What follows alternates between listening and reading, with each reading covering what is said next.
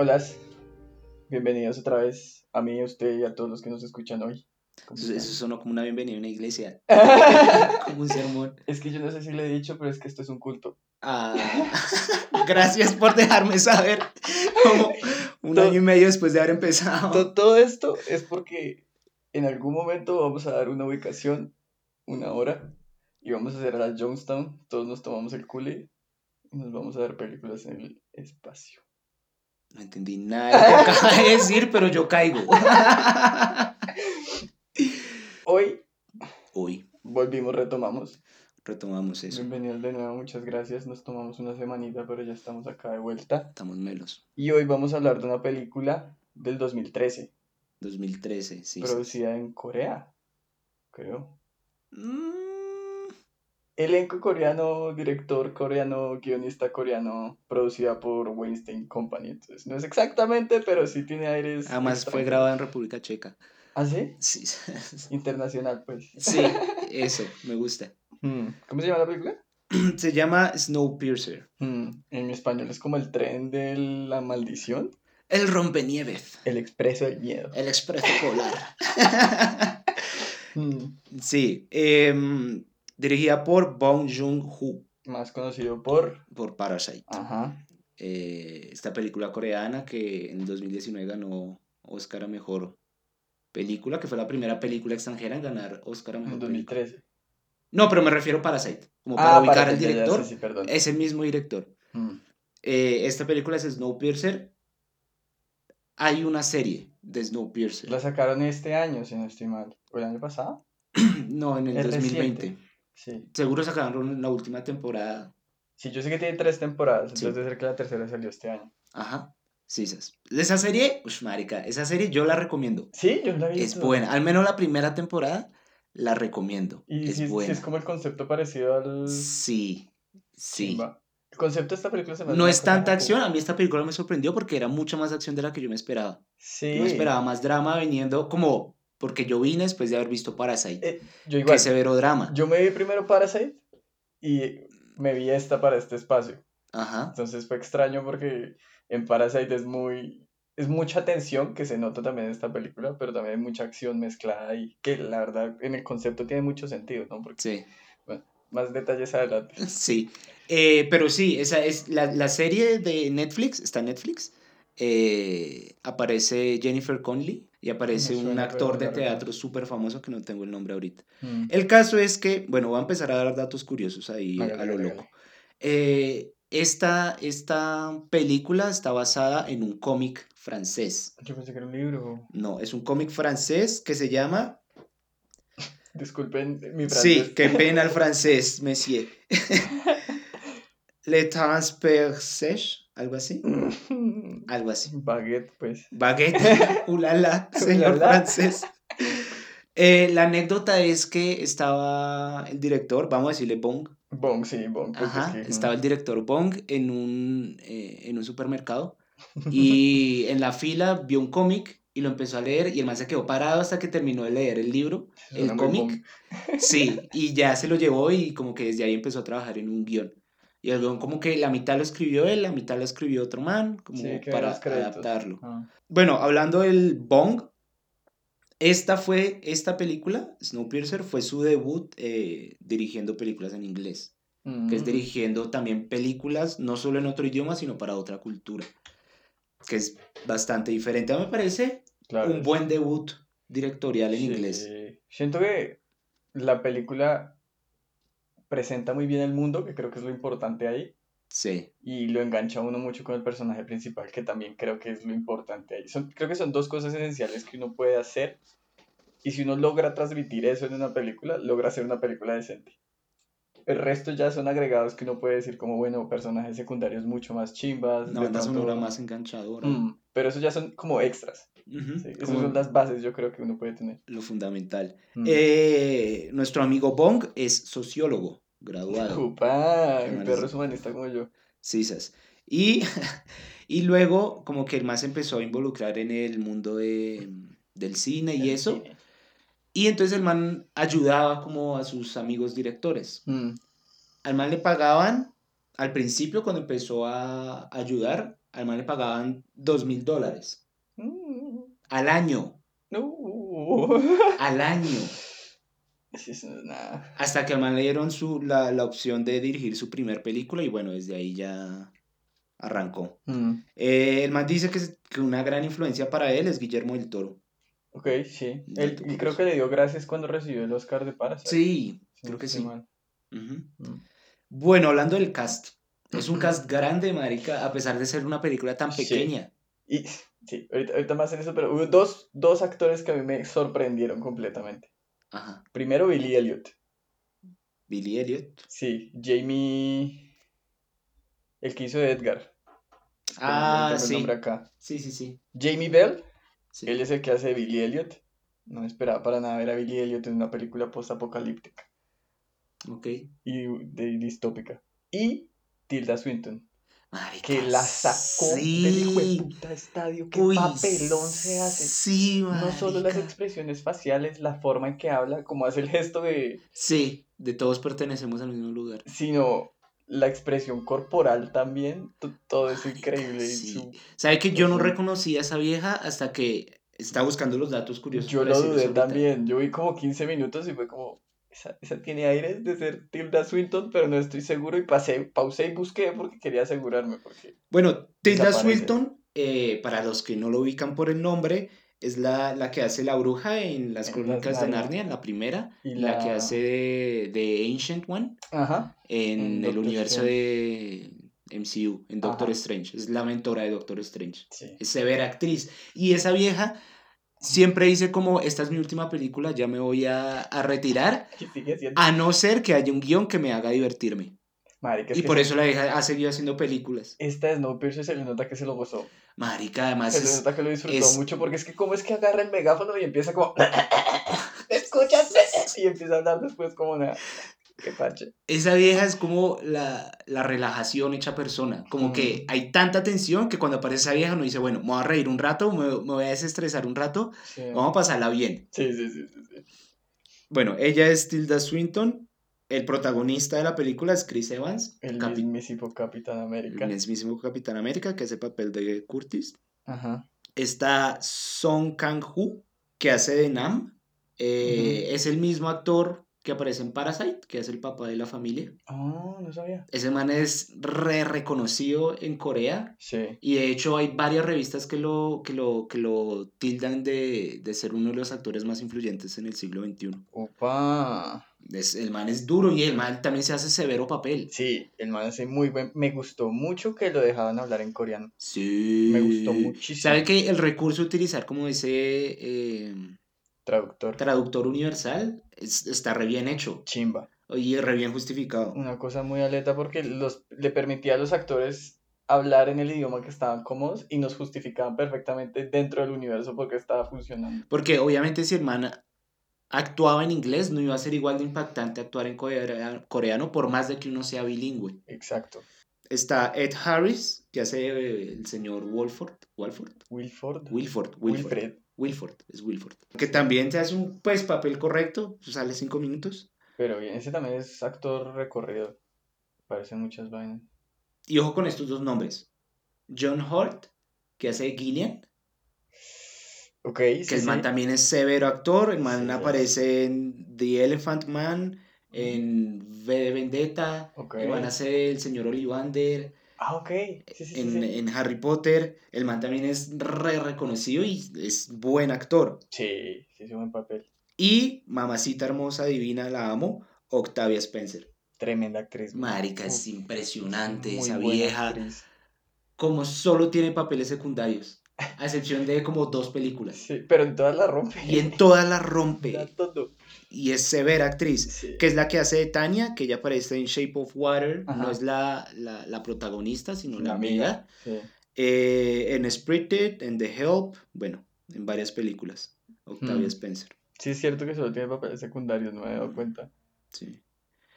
Marco Beltrami. ¿Le suena el nombre? No. Probablemente no, a mí tampoco me sonaba. Fue la persona que hizo la banda sonora. Ok. El man también hizo la banda sonora de Terminator 3, Upa. de Logan, Ok. Resident Evil, A Quiet Place. A Quiet Place. Entre No, otras. Bueno, bien. O sea, se mueve. Sí, se mueve. Yo tengo un último dato curioso. A ver, suéltelo, suéltelo, suéltelo.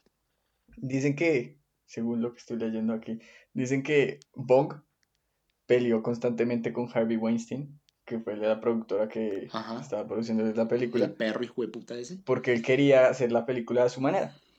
Y entre esas, él constantemente le pedía a Bong que quitara la escena del pez, Del pez. la del pez. No entendí esa escena. Yo tampoco, marica. yo tampoco la entendí, pero Bong dice que, pues en lo que leo, que era su, era su toma favorita, entonces no la quería quitar. Entonces el man que no, que quite esa mierda, que quite esa mierda, que quite esa mierda, hasta que Bong le dijo como, bueno, lo que pasa es que es un tributo para mi papá que era pescador. Entonces Winston dijo como, "Mm, Mm. bueno, sí, la familia es importante, está bien, que La se familia quede. es lo más importante, bro. Sí. Tiempo después, en una entrevista, Bong admite que fue pura mierda, que su papá nunca fue un pescador, pero que él no quería que le quitaran la toma de la película. Oiga, sí es cierto porque el papá, el papá era profesor de una universidad y la Ujú. mamá era como una ingeniera. Pero él le echó la mentira para que no se la quitara. Y en el resultado final de la película se puede ver la escena del pescado, que para mí, pues tampoco tiene mucho propósito, aparte de mostrar que el hacha está afilada. Como que son crudos, como que utilizan la sangre del pescado para lubricar las hachas o algo así antes de de pelear. pronto es simbólico diciendo como el Mm. pescado tiene el mismo valor que ustedes, pirobos. Sí. pero él guerreó para que se quedara y efectivamente Marica, lo amo, lo amo. en la internet había, había un discurso muy interesante alrededor de Bong porque decían que sus películas, sus películas eran Bong hits, o sea, hits del man, pero tenía una segun- un segundo significado que es como Bong, como cuando uno fuma marihuana. Entonces un Bong hit, ver una película de Bong. Sí, o sea, como estar Jairo. Ajá, porque eran conceptos también todos hollados que uno decía como. Marica, sí. Sí. Yo varias, tuvo tres momentos en que dije como que, putas, ¿qué? ¿Qué? No, ¿qué? Porque Pero vamos a hablar más adelante de eso.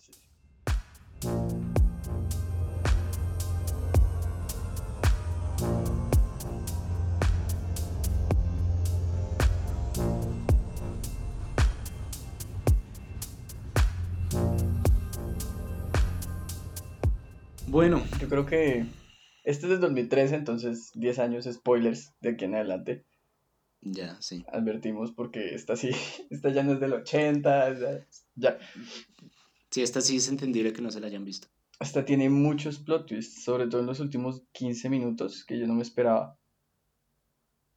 Sí, pues no sé si plot twist, pero como cosas reveladoras, porque igual Sí. no cambia tanto de la trama, pero sí, pero sí le dan a uno como un punto de vista más profundo de, de ese personaje, por qué hace lo que hace y eso, que lo dejan a uno tibio. Sí, es re denso.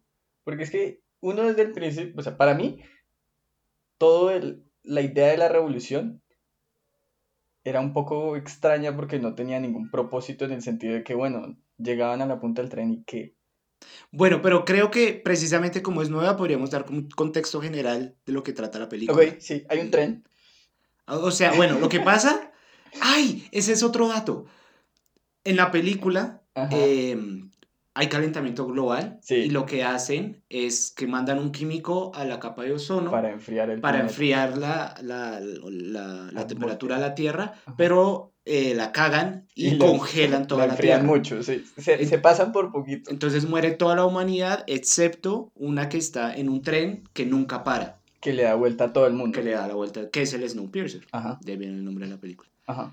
En el 2021, una universidad, esto es en la vida real, en la vida real, en el 2021 una universidad empezó a hacer experimentos con un reactivo X, que no me acuerdo el nombre, Para enfriar el... para enfriar la capa de ozono. Lo, eh, lo, lo hicieron entre un instituto y una universidad que coincidencialmente las dos estaban o fundadas o financiadas por Bill Gates. Oh, Punto. Ya, eso era. Ya, eso era todo. Pero bueno, eso, eso, eso es lo que pasa en el universo de la película. eh, y como que lo que me gustó también de la película es que uno está normalmente acostumbrado a interiorizar como las clases sociales de arriba a abajo. este es vertical. Y este, Este es horizontal. horizontal. Entonces los que estaban en la parte de atrás del tren eran las personas como más rechazadas, que vivían, pero como la mierda. Los y atrás, adelante, sí. que era donde estaba el, el motor, que lo adoraban como una deidad, Literal, como, eh, como una clase religión. alta. ¿verdad? Ajá, como un culto. Eso sí era un culto, pero Guiño, guiño.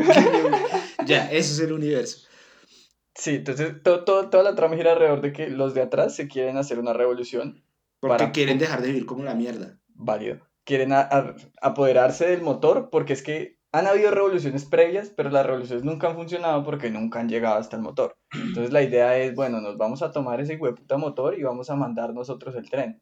Pero yo siempre decía, bueno, ¿y después qué de putas? Porque toda la humanidad en teoría está dentro del tren. Y si los de atrás deciden que de repente van a ser los dueños y se van a apoderar del tren, yo no creo que los de adelante se queden quietos, primero. Y segundo, siguen estando en el hijo de puta tren. Sí.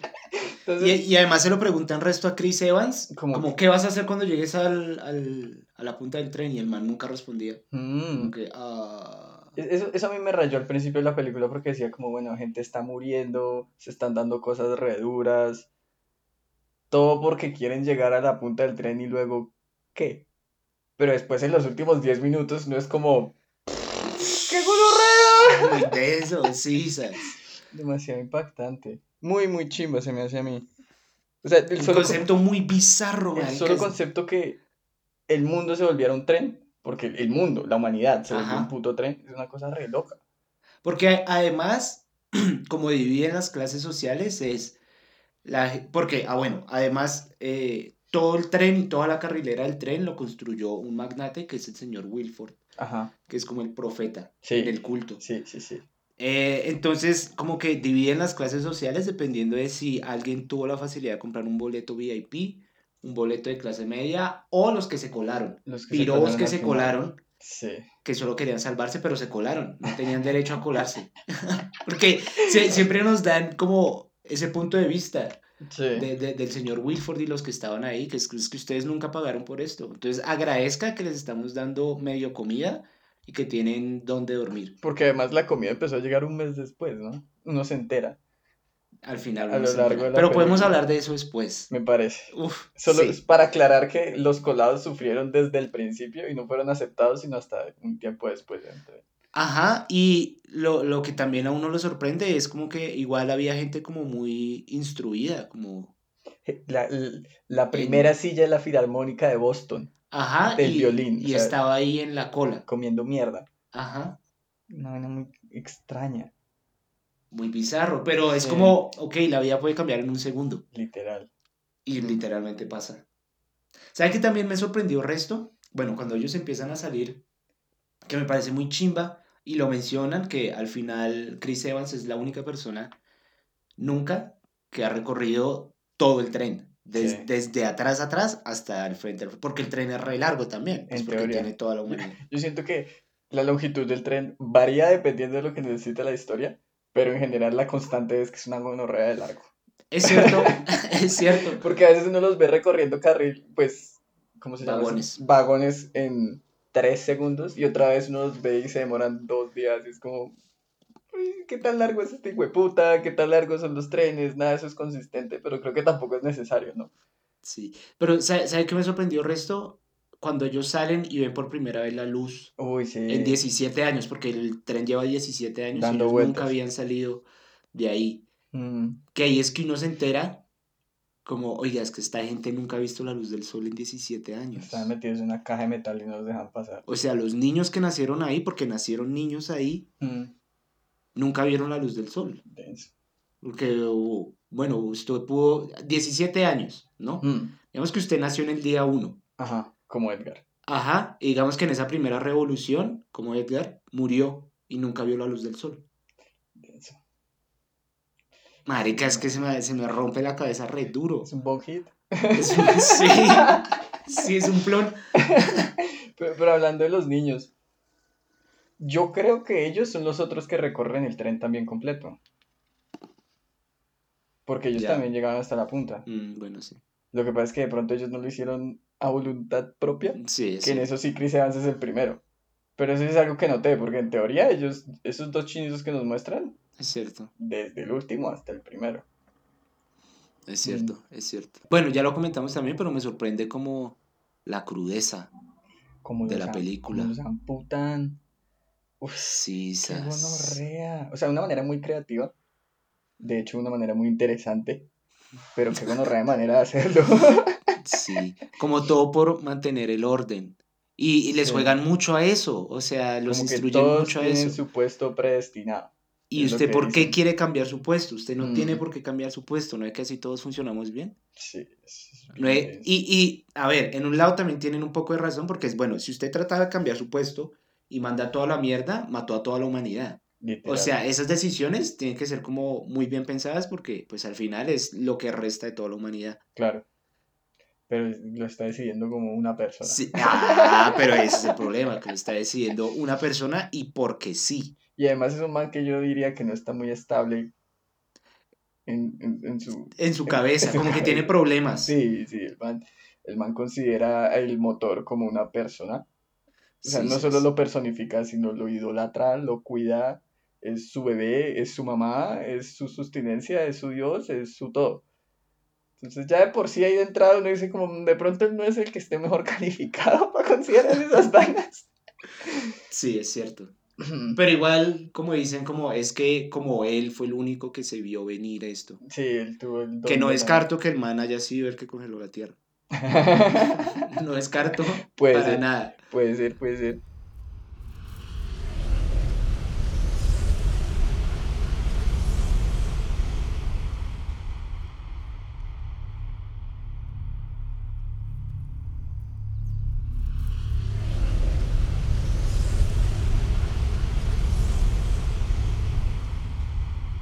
¿Sabe qué me sorprendió?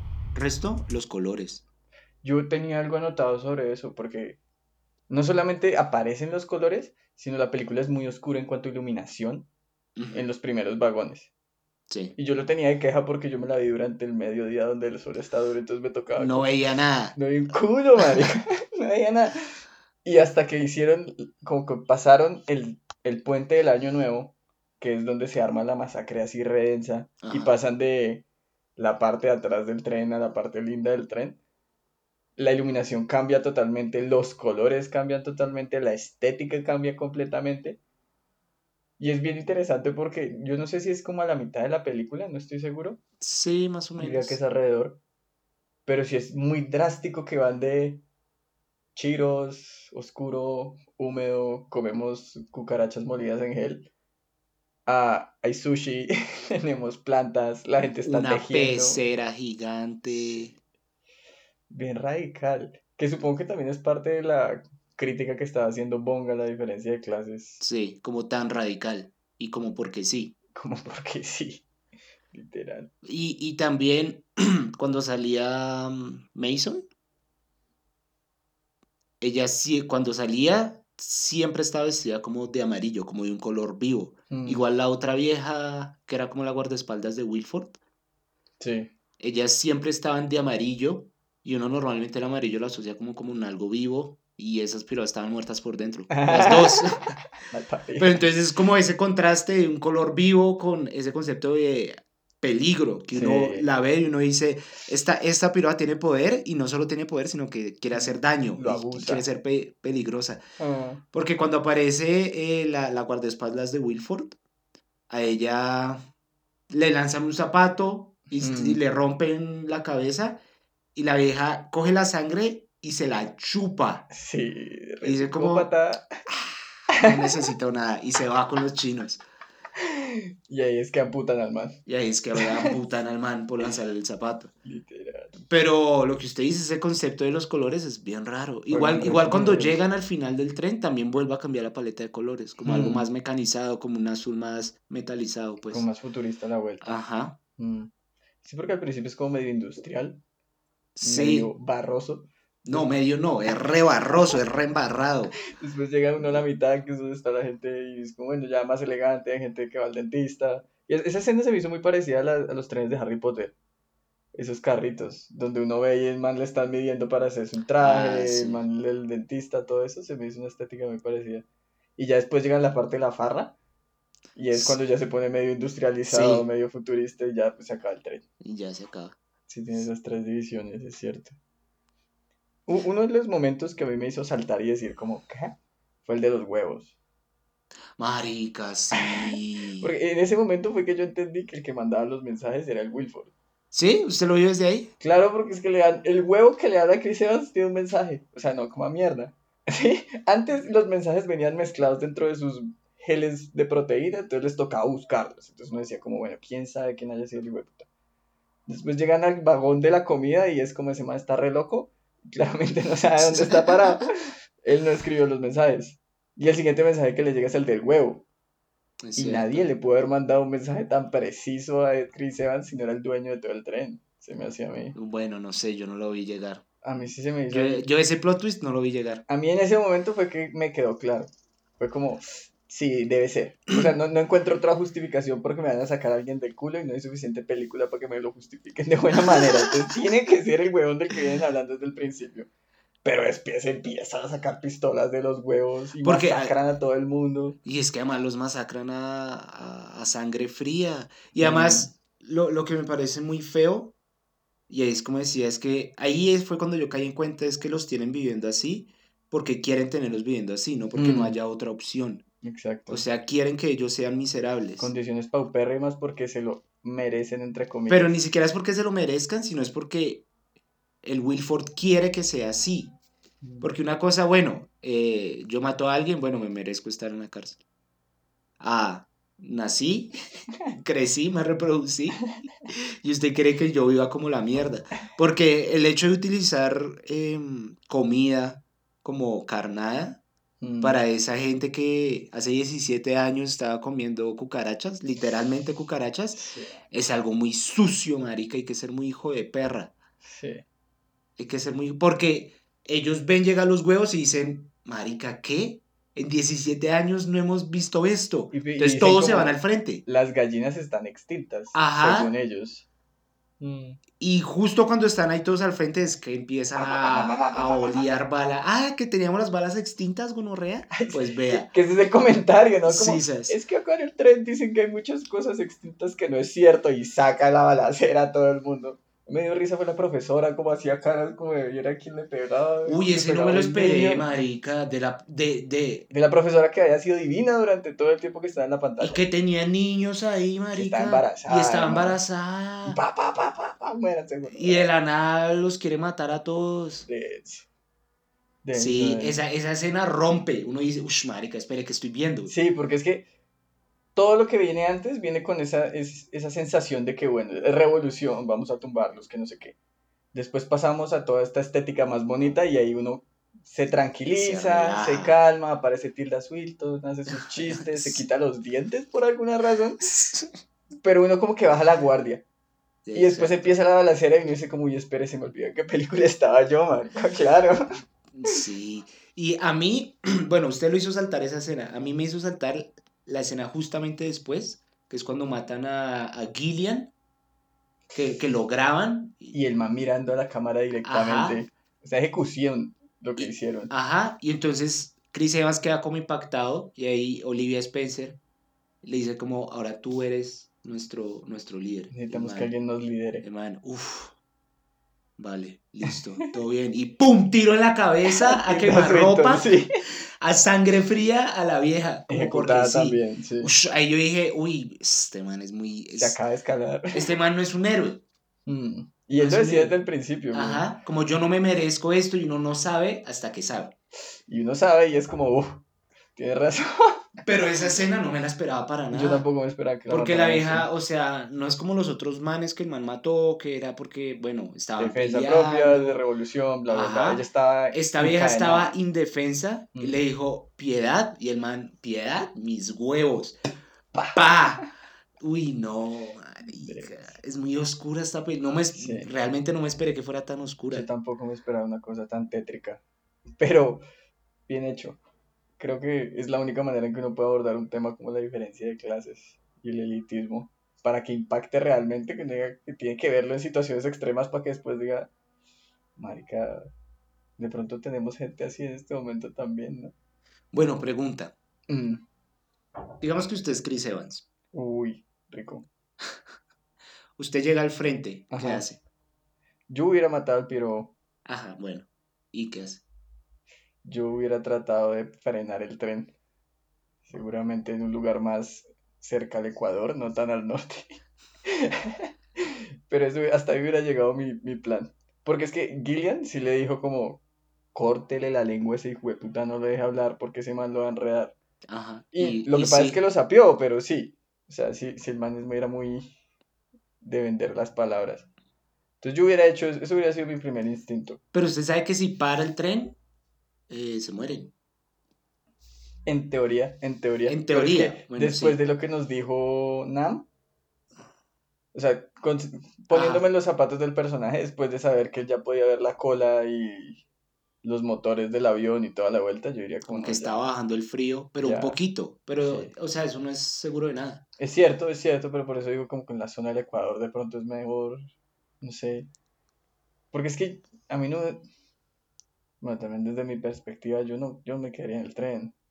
O sea, usted no ve una solución para el problema de esas clases sociales. Sí, no, yo, yo nos abriría a todos del tren y que ya sea que la humanidad reciba el futuro que merece. Sí, porque en últimas, perspectiva un poco, no quiero decir sádica, pero es que me ocurre una mejor palabra. Si nosotros enfriamos el planeta, pues nosotros deberíamos afrontar las consecuencias de haber enfriado el planeta Como humanidad. como digamos. humanidad. Ajá. Nos salvamos, ¿A costa de qué? Sí, o sea, en últimas es qué tipo de personas estamos siendo dentro del tren, Mm. qué tipo de vida se está llevando realmente. Para mí tendría más sentido que todos saliéramos del tren y fuera como, bueno, ya ahora sí, vamos a volver a, a empezar la civilización como se debe y ahí veremos cómo hacemos. Como, como en Princesa Mononoke. Como volvamos a empezar, pero hagámoslo bien. Sí, sí, que ya sea como, bueno, tuvimos un borrón, que este sea la cuenta nueva. Porque es que seguir en el tren no lleva a nada. Seguir en el tren es primero seguir per- perpetuando ese ciclo horrible que tenemos todos, que no nos gusta a nadie excepto a los que lo disfrutan.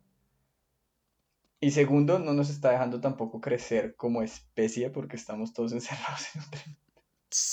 Diría yo. Parchando, porque qué más. Sí, porque literal es dando vueltas, esperando a ver qué pasa. Sí. ¿Mm? Entonces a mí me gustaría ser el que pasa. ¿Usted qué haría? Marica, es que eso me parece muy radical porque no hay, o sea, no hay prueba de que Es real. cierto. Bueno, se está enfriando, listo, pero lo suficiente como para que podamos vivir afuera.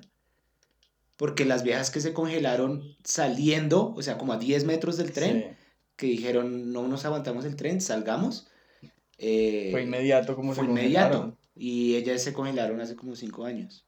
No, tres años después de que empezó a girar el tren. Bueno, por eso le digo que 14 años. 15 años, me falta un 1. Ahora, ¿15 años son suficientes como para evitar eso? O sea, listo, se enfrió. Sí, ¿Cuánto se enfrió? ¿Sí? O sea, yo necesitaría más datos para detener el tren. es cierto, sí. O sea, sería lo prudente. Tiene toda la razón. Eh, con, lo- con respecto a las redes sociales, yo creo que tengo una, una, una posible solución, lo que yo haría si yo fuera Chris Evans, Matar a los ricos. y dárselos de comer a los Eh, yo lo rotaría, marica. Oh, ok, ok. O sea, sí, puede ser re nihilista, re... Retibio. Ajá. Pero así todo el mundo, porque en, el, en algún momento yo decía, bueno, vivamos todos bajo las mismas condiciones, no, no se puede, No, es, es imposible, sí. es imposible. Habría conflicto alguno. Sí, pues, es siempre hay conflicto. Pues rótelos, rótelo. Bomb hit. Bomb hit, ahí está. Full circle. Ya cerramos la narrativa. Yo creo que sería la única que podría mantener el status quo dentro del tren Mm. sin destruir o poner en riesgo destruir la humanidad. Sí. Pues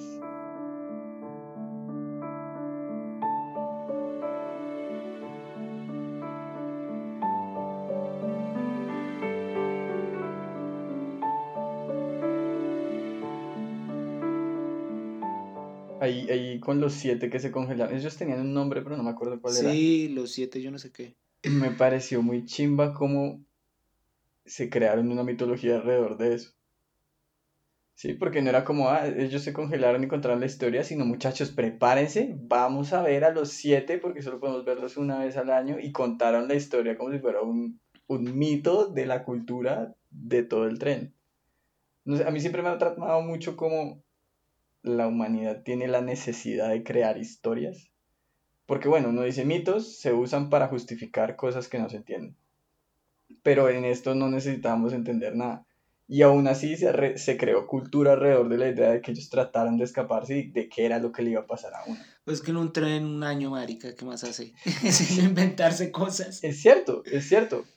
Pero aún así siento que ese es como un instinto que tenemos nosotros como personas. Y es parte de porque a mí me gusta ver tanto películas y soy fan de las buenas historias. Es porque creo que todos por dentro tenemos esas ganas de crear algún tipo de historia que justifique o nos haga sentir diferente frente a la situación. Porque es que es muy diferente decirle a los niños, esos manes se escaparon y se congelaron y se murieron instantáneamente, no salgan del tren. Sale mucho más interesante, claro, una historia alrededor. Exacto como que es más digerible todo, pues. ¿Sabe, ¿sabe que acabo de pensar algo? que puede que ellos los años los hayan contado diferente. Porque puede que darle una vuelta a la Tierra no sea un año de los que conocemos nosotros, mm. como 365 días. Sí. Puede que sea otra unidad de tiempo, sí. pero es útil para ellos, deja de ser un año solar, pues. El, cambia la perspectiva del tiempo para ellos, porque ya no estamos quietos en un eje si no, ahora estamos dando vueltas por los continentes. Ajá, entonces puede que darle la vuelta al mundo sean siete meses, pero para ellos ya es esa unidad fundamental del año. Y yo no sé si a partir de eso, miren. En el mapa tenían referencias de las, de las festividades también. Como ¿Ah, pasamos por África, es Navidad. Ah, sí. Pasamos por el puente este Yeco no sé qué, es el año nuevo. Entonces ellos tenían marcados dentro de la ruta del ah. tren cuáles eran, ¿no? Que también parece chévere conservar esa cultura desde antes. Sí, oiga, sí, no, no, no caí en cuenta de eso, sinceramente no. Pero ahí pegadito también, hablando de conservar cultura, me gustó mucho el personaje del dibujante. Marica, sí. Como que el man era el que llevaba registro de qué pasaba en la parte de atrás del tren y él era como, de nuevo, el que cargaba las historias de los 20 años porque tenga la foto de su hijo que ya no está. Y Chris Evans cuando descubre de las cucarachas le dice como no vayas a igual esto. No, y porque ellos son los únicos dos de la cola que, ven, eso, que la gelatina que ellos se comen y por la que pelean y todo, son, son cucarachas. Que ahí es donde entra la miseria que yo digo, marica, o sea, sí, yo entiendo que los insectos tienen una cantidad de proteína grande, pero el hecho de que les den cucarachas es algo humillativo. Mm, sí, es bastante despectivo. Piros. Además que era un huevo de cucarachas, ¿no? Sí, esas. Muchísimas cucarachas que echaban. Pero se ven las cucarachas. Antes de eso, se ven cucarachas ¿Ah, en, la cola. Yo no me había fijado. Sí, sí, sí, sí, Cuando ellos empiezan a sacar los barriles, ahí se mm. ve que salen cucarachas. Oiga, también tremenda manera de trabar las puertas, ¿no? Marica, repilos. muy cracks. Muy, muy cracks. Como que hicieron un ariete, literal. Sí. Pero más chimba porque traba la puerta. Bueno, yo creo que va a llegar el momento de hablar de lo que tenemos que hablar de cómo esto era una alegoría hacia la adicción y que el consumo de drogas nos va a llevar a tener superpoderes para poder ver el futuro? ¿Qué? Porque la niña esta hija de Nam podía ver el futuro. Ajá. Y lo hizo a través de las drogas.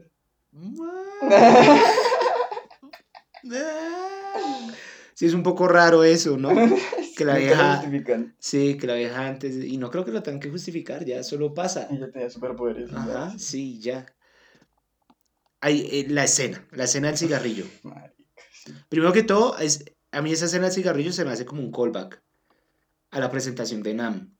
Cuando, cuando presentan el personaje de Nam, todo el mundo se calla mientras el man saca eh, una cajita, la abre saca un cigarrillo, saca un fósforo, lo prende, o sea, dura como un minuto en el que todo el mundo está callado mirando al man cómo se fuma un cigarrillo y después, bueno, se agarran a traques. Porque los cigarrillos también estaban extintos. Porque todos estaban extintos. Ajá.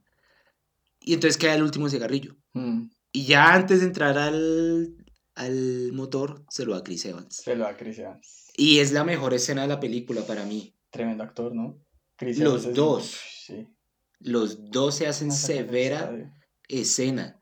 Porque además, al final el cigarrillo como que solo le da un plon y ya. Le pega uno y y, y, como que lo usa como una como algo catártico, como para más sacar como todo lo que tenía adentro. Mm.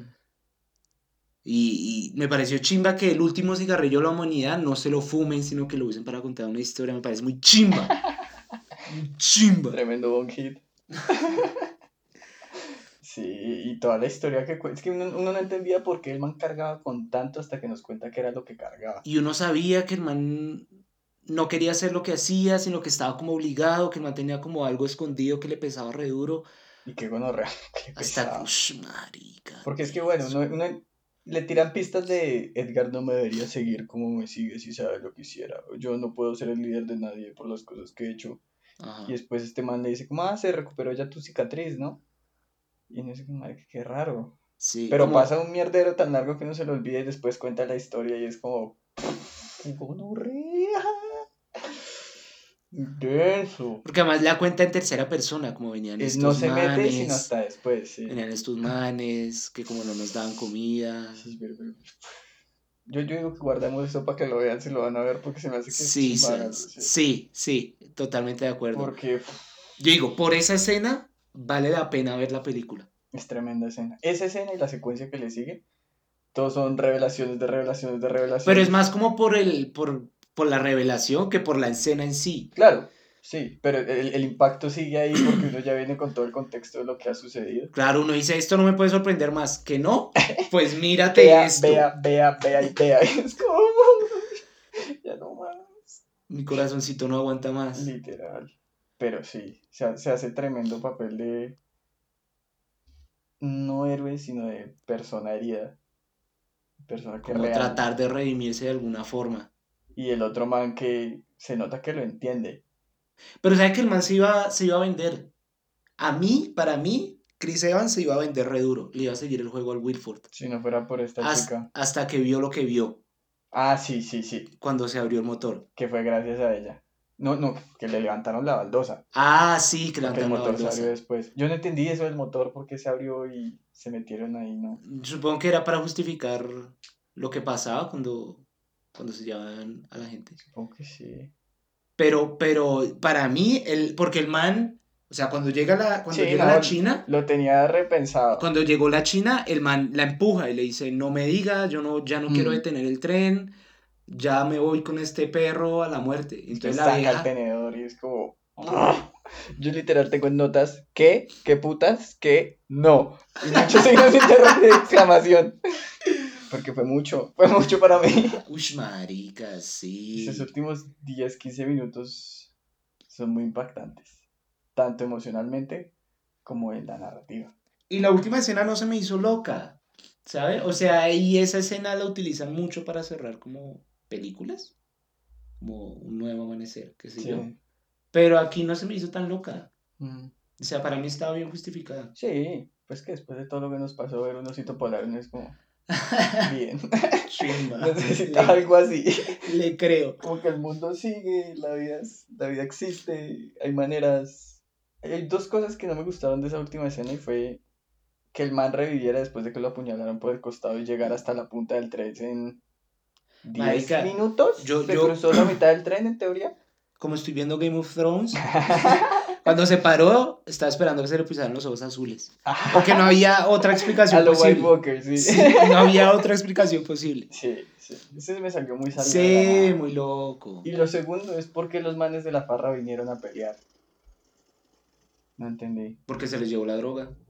Pero si uno está vuelto nada en la droga en medio de una fiesta. Pero no, pero si no, si está vuelto nada de droga, bueno, listo, pero si es adicto. Porque nos daban la noción de que habían muchos adictos. Es cierto. Y ellos no cogen una piedrita, se- llevan todo lo que encuentran. se llevan una maleta de, de droga. Que lo justifican después, ¿no? No es como, ah, piro adicto, ah, piro adicto, ah, piro adicto. No. No, la, la tenía de planeada desde, desde el principio. Cracks por ahí. Pero a mí eso no se me hace tan... A mí lo que no me gustó fueron las secuencias de acción. Era extraño, ¿no? Se sentía que de verdad estaban peleando en un tren porque la cámara se movía mucho. Se movía mucho, marica, pero ya demasiado. Mm. Sí.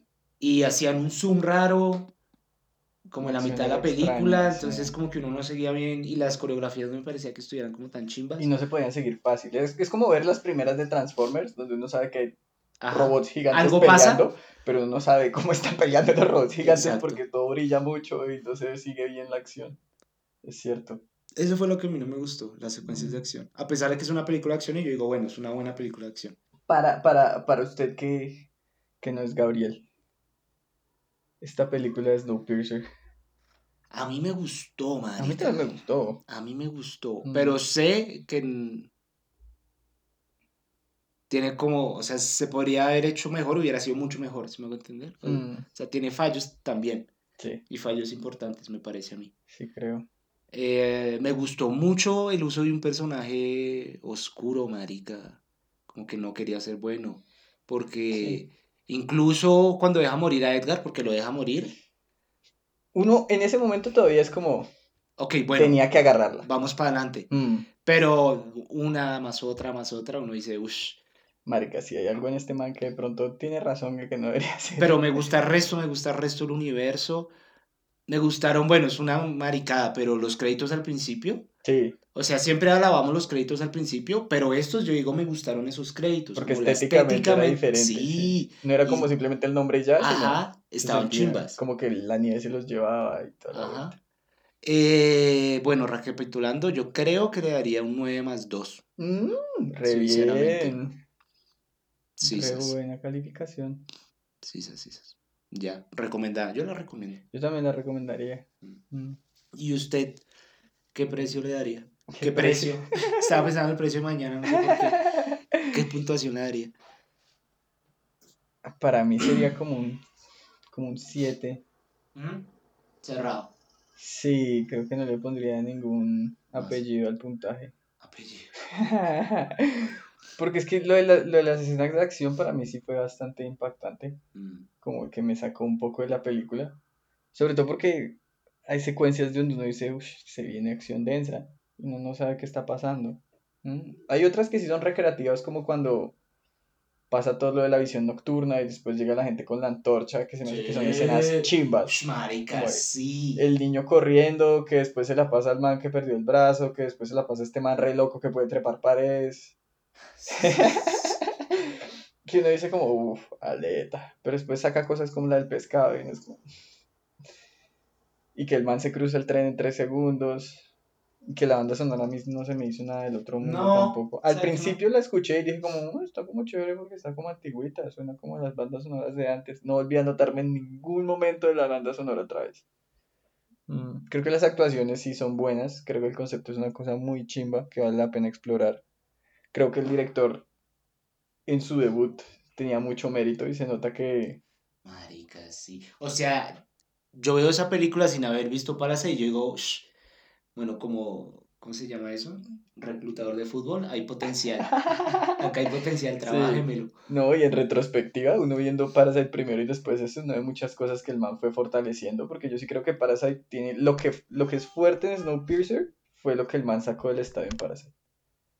¿sí? Sí. Que es lo que es los personajes, la tensión, el concepto y tomas que mundanas expresan mucho. Sí. La división de clases es otra cosa que también explora mucho en Parasite. Entonces, las cosas que me gustaron de esta, el man las vuelve una chimba en Parasite. Pero en esta siento que se veían los indicios. Pero no, era así como que yo dijera. Pero sí, o sea, era un diamante en bruto, pues. todavía estaba en bruto, es cierto. Entonces sí, yo creo que un 7 es apropiado porque me parece buena, muy entretenida. Creo que la recomendaría también. Pero bueno, ¿sabe que me pasa algo parecido? O sea, yo la recomendaría, pero no con expectativas de peliculaza. No, sí. Porque para mí no es una peliculaza, es una buena película. Por eso yo le pongo algo como un 7. Mm. Porque para mí las películas son 10 para arriba. 10 para abajo son películas buenas que valen la pena. De pronto menos de 8 o 7 ya son películas que se hicieron, sí. Que, Son películas. Que salieron, efectivamente estuvo en el cine. Y pues ya 15 es una cosa más, mucho más, más. Entonces yo por eso digo que 7, 7 me parece apropiado. Yo incluso consideraría repetírmela solamente para poder verla otra vez con el contexto de todo lo que pasa en los últimos 20 minutos. Porque sí siento que darle un foco diferente a los personajes. Sobre ah, claro, porque uno ya sabe cómo acaba, qué era lo que estaba pasando realmente. Qué es lo que el man carga. Mm. Es como ver Memento. Ajá. Una segunda vez. O sea, no, no, tan drástico, pero sí es esa misma idea. Entonces yo incluso diría que me la repetiría. Eso es más de lo que he dicho otras películas antes. Entonces, por eso creo que es 7. Volviendo a la serie, la primera temporada también tiene un plot twist al final que uno queda, "Ush, qué loco, ¿Sí? marica, sí, sas. Yo la recomendaría. Puedo verla, porque sí, A mí la primera, el concepto es me, bien me acuerdo chimba. que me vi la segunda temporada, no estaba tan chimba. Pero la primera, uff, Bueno, sí, aleta. Bueno, yo creo que eso fue todo entonces por esta ocasión. El próximo es el último, ¿no? El próximo, es, agárrense. En el próximo, Yo agárrense donde puedan. esperando por el próximo. Llevamos esperando harto para que llegue el final de temporada. Sí, sí, sí, porque estuvo bastante discutido también. Sí, sí, sí, casi nos No agarramos nosotros. No voy a decir más. Eh, espérenlo, espérenlo. Mm. Va a estar chimba. Hasta, hasta ese momento. Nos Muchas gracias. escucharemos. Gracias.